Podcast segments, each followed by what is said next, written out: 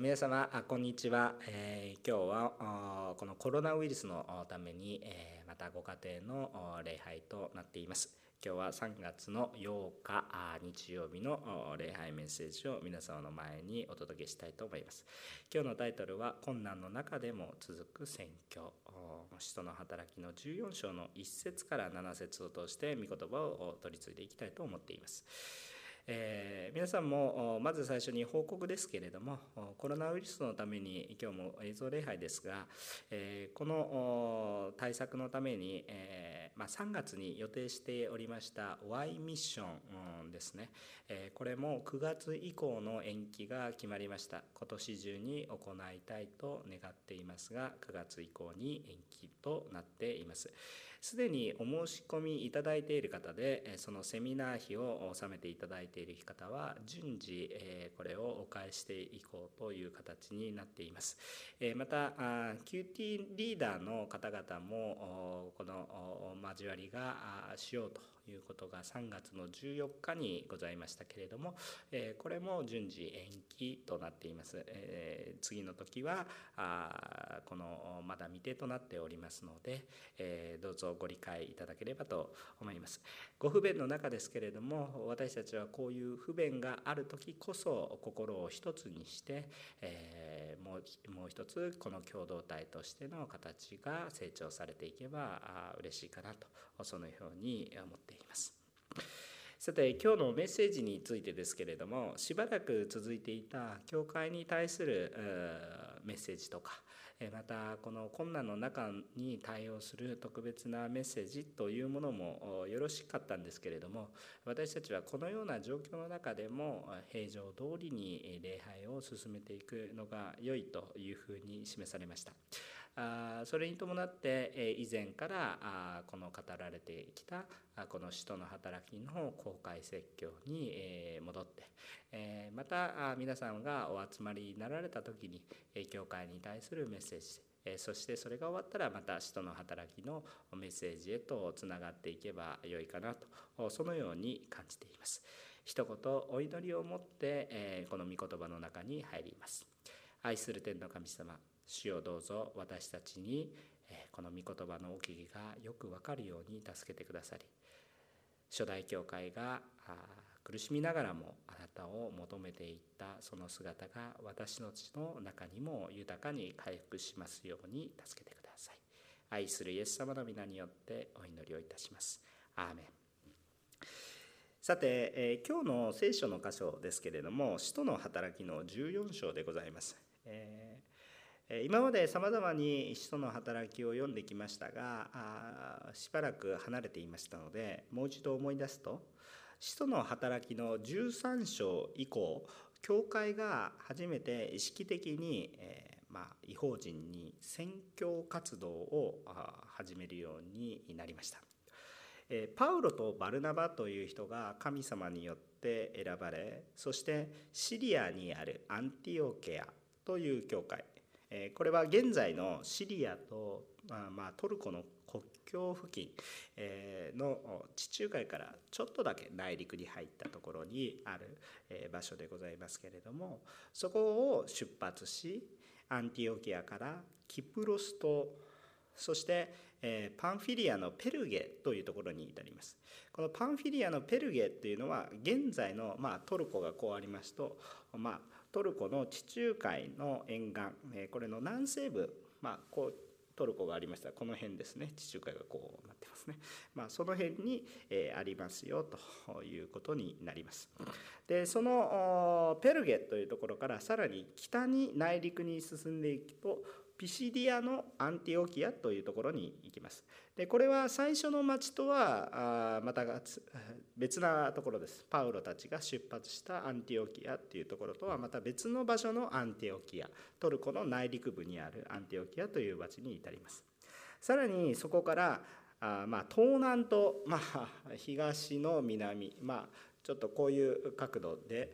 進んでいったところに進んでいくとイコニオンという町に到達しています今日はその町でパウロが成した話の内容が書かれています。パウロはこのイコニオンでもイエス・キリストのことを語りました。宣教活動をし多くの人がイエス様を信じていますしかし他の町と同様にイコニオンにおいてもこの信じる人と信じない人に分かれてしまいます。その中で迫害も生じます。でこの迫害が生じるので2人は難を逃れて少し南に下ったリステラとかさらにそこから東に進んだデルベという町に至ってそこでも宣教を続けていくということが記されています。今日はこれらのところから困難な状況が続いても主の働きを述べ伝えていったこの働きを宣教を黙想しながら今日の私たちの信仰生活の在り方またそのことから学べることをその恵みを分かち合っていきたいと願っています。今日も3つのポイントでお話をしたいと思います。1節から7節短い箇所ですが3つのポイントで分かち合いをします。まず最初のポイントは何かというと誰であれ求める人には福音を述べ伝える。誰であれ求める人には福音を述べ伝える。一節を見てみるとどのようなことが書かれてあったか。パウロは宣教地の移動をする時にはその多くの場合が迫害されてその地に滞在することができなくなったことが多かったです。イコニオンに来るようになったその前にもピシディアのアンティオキアというところにいたわけなんですがここではユダヤ人が中心となって迫害が起こりました。でこの迫害をした人たちに対してはパウロは足の塵を払い落とすというような行為をしながら霊的には関係がないよと表現しています。迫害を受けて辛い状況に置かれていながらも霊的には喜びがあふれてイコニオンに進んでいきます。迫害に遭うことよりも彼らにとってはイエスを信じ罪から救われていく方が起こっていくという方が喜びが大きかったのだと思われます。また迫害の中でも主が2人を導かれているということにも喜びがあったのかもしれません。とにかく彼らは精霊様に導かれ迫害があっても宣教を続けたわけです。しかもこの迫害を連続して受けているわけなんですけれどもその足の塵まで払うという行為をしたのにもかかわらず2人が自分たちを迫害するユダヤ人を避けたわけではありませんでした。えー、普段普通だったらこれだけ迫害をしてくるユダヤ人たちがいるのであるならばあまあ避けても仕方がないように思うような状況ではあったんですね。しかし彼らがイコニオンという町に入って真っ先に行ったのはどこかというとユダヤ人の街道つまりユダヤ人に福音を述べ伝えました。なぜならばそこに少なくとも御言葉を知っている人たちがいたからですね。でこの御言葉のある街道でイエスのこの福音についてイエスの言葉を語り始めます。そこには多くのユダヤ人とギリシア人がイエス様を信じたという記録が残されています。このことを通しながらパウロはあれだけ迫害を受け続けてきたユダヤ人を避けなかったわけですね。でも逆に、えこのユダヤ人にこだわったから、えこの街道に行ったというわけでもありません。なぜならば記録としてはユダヤ人にもギリシア人にもイエスを信じている人が多く起こっているということが記録されているからです。でここから分かることは一体何かというとその民族性や生まれた場所などには関係なくパウロとバルナバは求める人には誰にでも全てここの福音を伝えそして熱心に仕えたということです。えー、まあ、人間的な心情に考えると自分たちを迫害し続けてくるこのユダヤ人に対して熱心に伝えるっていうことは難しいかもしれません。けれどもパウロたちは迫害をしたこのユダヤ人でさえ熱心に福音を伝えました。おそらく反発を招くだろうということも予想できたと思います。しかしそこに御言葉を聞こうとする者がいるならば熱心に使えたということです。このことから私たちはどういうことを考えることができるかというと私たちはどういった人にイエス様の話をするでしょうか。何か反発してきそうな人には語らないということでしょうか。または自分を傷つけたような人はどうでしょう。またはそれと同じような方々に対してはどう思うでしょうか。パウロの基準は聞く人にはまず話すというものです。聞いた人がどう反応するかは別の話です。しかし彼の思いは聞く人には語る。このことを思って彼は宣教を続けたと思います。さあ2番目のポイントですが環境や生まれとは関係なくイエスを受け入れる人とそうでない人がいるという現実を分かっちゃいます環境生まれとは関係なくイエスを受け入れる人とそうでない人がいますよということを分かっちゃいます今日の本文2節から6節を見てみるとあまあイエスがあまあ信じる者が、え、いるということと同様にいつものようにユダヤ人の中にもイエスを信じる者に対して悪意を持つ者も現れますね。でそのような中で宣教を続けていくとまあバルナバとパウロのこの宣教の中でその言葉を証明するかのようにさらに力強くさせる奇跡が起こってくるわけです。でこのように霊的な働きが強くなっていけばいくほどどういうふうになるかというとそれに対する反対勢力も勢いを増していきます。結果どのようになるかというと迫害が起こってきます。注目すべきことは一体何かというと今回迫害に参加しているのはユダヤ人だけではないということです。町が二分されるような形になっています。五節の御言葉を見ても違法人も迫害に関わっていることがよくわかります。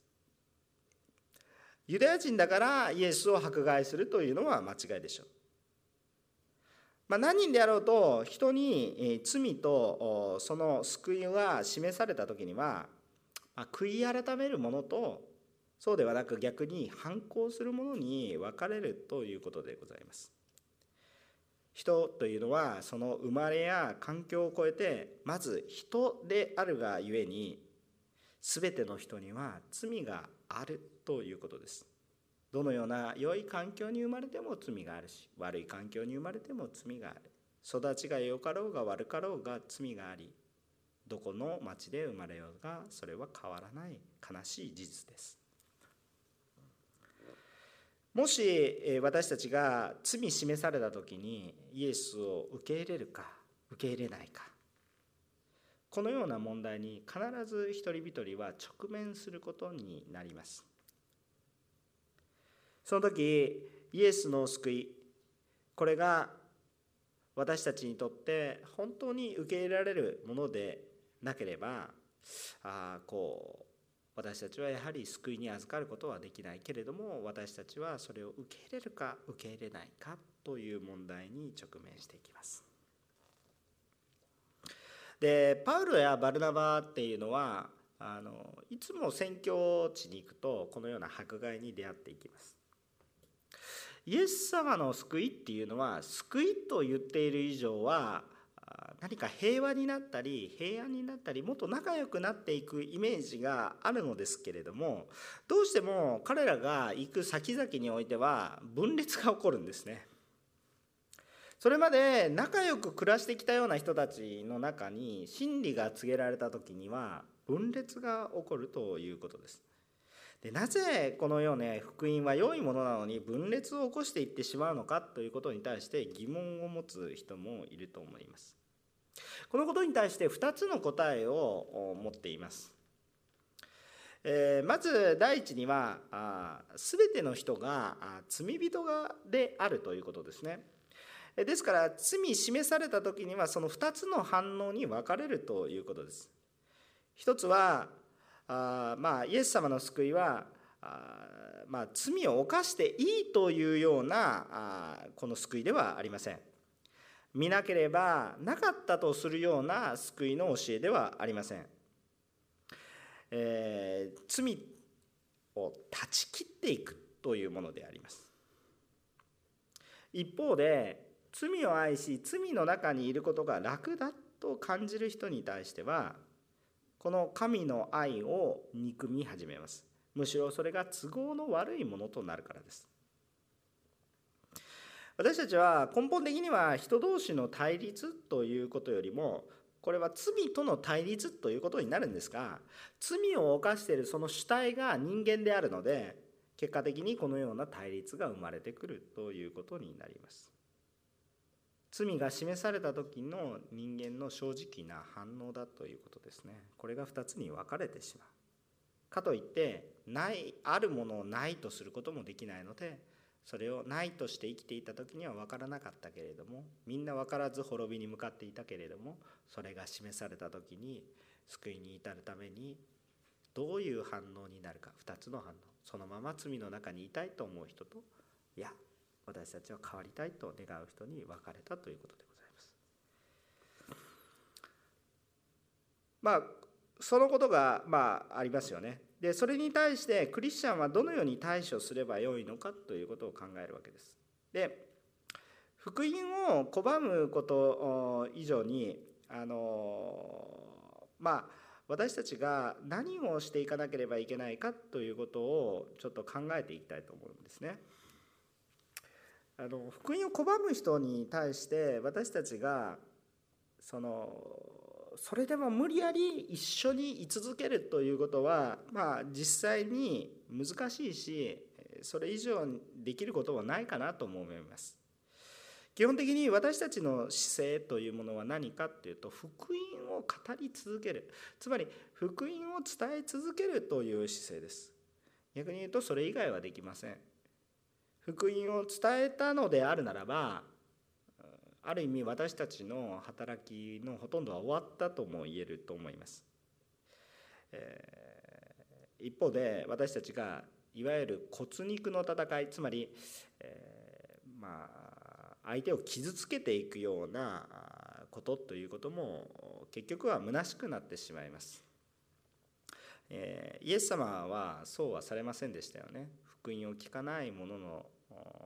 本当に、えー、滅ぼしていってしまったかっていうとそんなことはなさらなかったわけですね。えー、イエス様がされたことっていうのは何かって言ったら迫害の中でも福音を語り続けること真理を語り続けること相手を滅ぼすことではなく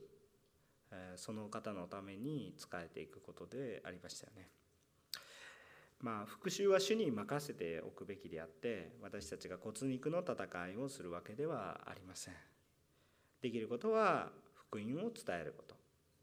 迫害を受けて伝えなけなったならばその別の方にまた福音を述べ伝え続ける。これ以外私たちができる道はないのかなというふうに感じます。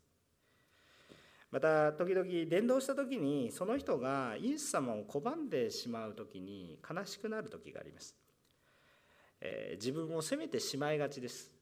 あ私がうまく使えられなかったからと言って自分を反省しまた後悔することもあるでしょう。しかし一方で考え方を変えてみるとどれだけうまく伝えても信じる人は信じるし信じない人は信じないという現実もあります。じゃあ私たちの問題は一体何でしょうかというと相手が信じる信じないについて私たちが負える責任はないということなんですね。ただ一方で私たちに与えられている責務がありますと。それは一体どういうことかって言ったらどれだけ相手に分かりやすく伝えるかということにおいては責務を持っています。相手が信じなくても仕方がないことは確かにあります。しかし私たちが伝えていないということは私たちの問題です。私たちは自分にできる全てを用いてイエス・キリストのお話を多くの人に伝えていく言葉であれ行動であれ文章であれさまざまな映像であれ生き方であれ同じことだと思います。最後3番目のポイントですけれども困難でも主を見上げれば宣教は続いていくということをお話ししたいと思います。最後の7節ですけれども非常に単純な御言葉が書かれてあります。最後の7節は非常に単純ですけれども宣教は続いたということですね。単純な御言葉ですがその内容は奥が深いものであります。パウロとバルナバは散々迫害されました。結局町にもいられなくなりました。他の町に行ったわけですけれども彼らが何をしたかというとその町でもまた同じように宣教を続けたということです。私たちはどのようにイエス・キリストを伝えていますかという問題に当たりますか？ある人にイエス様を自分の力のできる限りを持って伝えました。でも信じてもらうことができませんでした。心が折れてそういう時にはもう伝道なんかやめてしまうという状態になるでしょうか？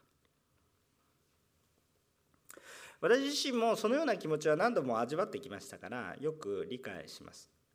でも思い出してください。宣教とは誰の働きなのかということですね。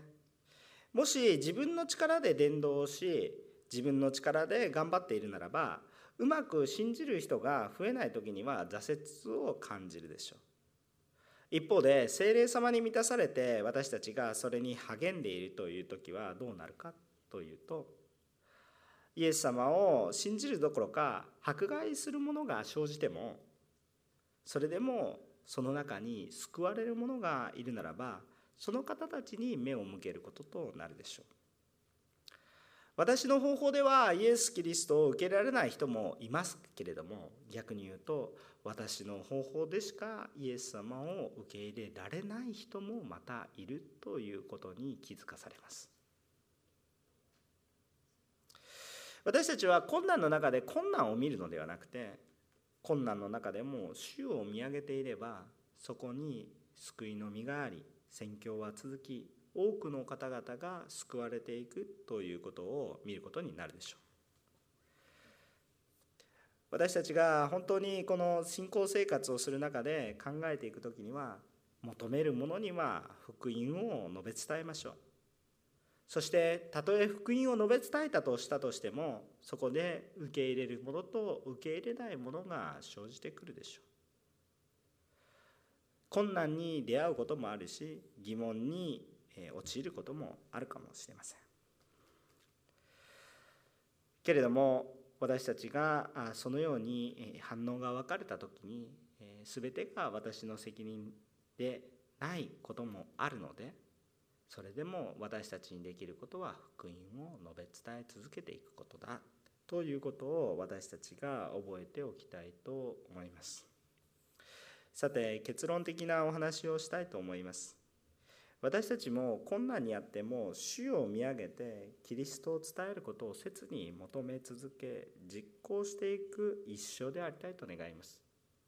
私たちは年老いてもイエス様を明かししたいし病の中でもイエス様を明かししたい。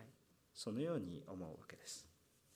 ローマ人への手紙の10章の14節にはこのように書かれてあります。お読みいたします。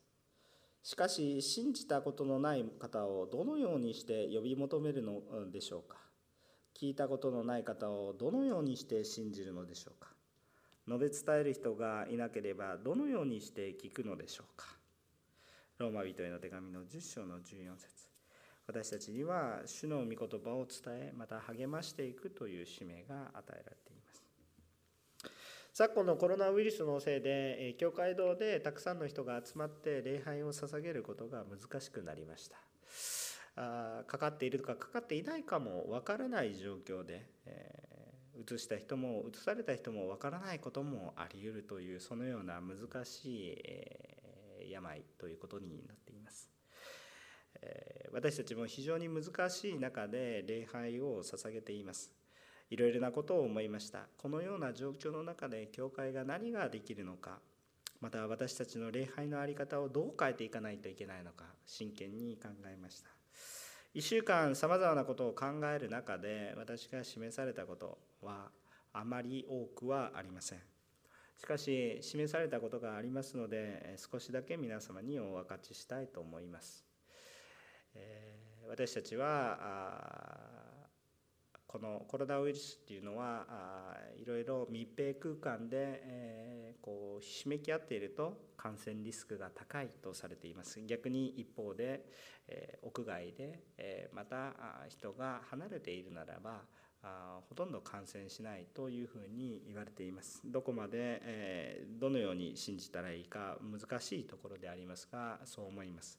そこで、えー、私たちの教会は地の塩世の光としてえこの地に何ができるか、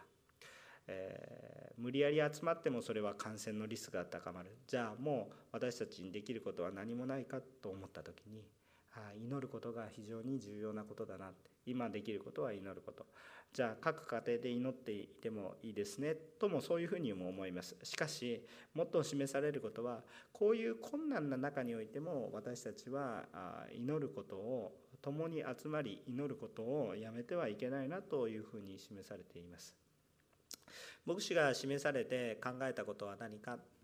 今週の水曜日おそらく晴れであると思います。野外で祈り会を持ちたいと思っています。お昼の11時暖かい頃おそらく天気予報だと今週の水曜日は晴れかなと思っていますので野外で、え祈祷会を持ちたいと思います。この祈祷会は牧師が導いて大きな声を出して祈る祈祷会ではありません。皆さんがそれぞれ場所を共にし時間を共にして各自が祈る祈祷会です。牧師が少しだけお話をするでしょう。しかし多くの時間は30分程度の時間ですけれども皆さんが個人の祈りをします。ただその祈りは皆様が町を思い横浜の町を思い日本や韓国中国の状況を思いこの国のためまた人々のためお祈りをする時間を持ちたいと思います。牧師は導きません。時間を共にし共に祈ることであります。場所はあのこの山下公園とそれから赤レンガの間にあります象の花の公園というのがあるんですけれどもまあ、ぜひあの検索してもらえればすぐ分かると思います。教会堂からおそらく10分ぐらい行った歩いたところにある公園でありますけれどもそこに集まって、えー、昼の11時から、えー、まあ、3 4 0分、えー、共に集まり、えー、祈り最後もみんなで祈って、えそれで命名分かれていくとそのようなものであります。教会堂は密閉された空間になりますけれどもそこは野外なので感染のリスクが低いと思いますけれどもマスクをつけて集まっていただければと思います。また蒼天祈祷も毎日ではないですけれども野外でできたらいいなというようなことも思っています。このような告知はホームページ上でされていきますので皆さん毎日ホームページをご確認ください。そこに毎日の QT の一言アドバイスも載ってございます。どうぞ知恵を持って私たちは集まることをやめてはいけないなそのように感じています。私たちが福音を伝えるためにできること神様の栄光を表すために地の塩世の光としてできることは何なのかということをなんとなく考えるのではなく実践していく私たちでありたいと願っています。一言お祈りします。愛する天の神様御言葉を与えてくださってありがとうございます。パウロは迫害の中困難の中でも神の言葉を伝えまた神に従うことを諦めませんでした。私たちも今困難な礼拝を続けています。しかしこのことを通して私たちが信仰成長しそして整えられ困難な状況の中でも私たちができることをしっかりと成していけることができますように助けてください。知恵を与えてください。あなたの御心を求めて全てのことをなすことができますように導いていってください。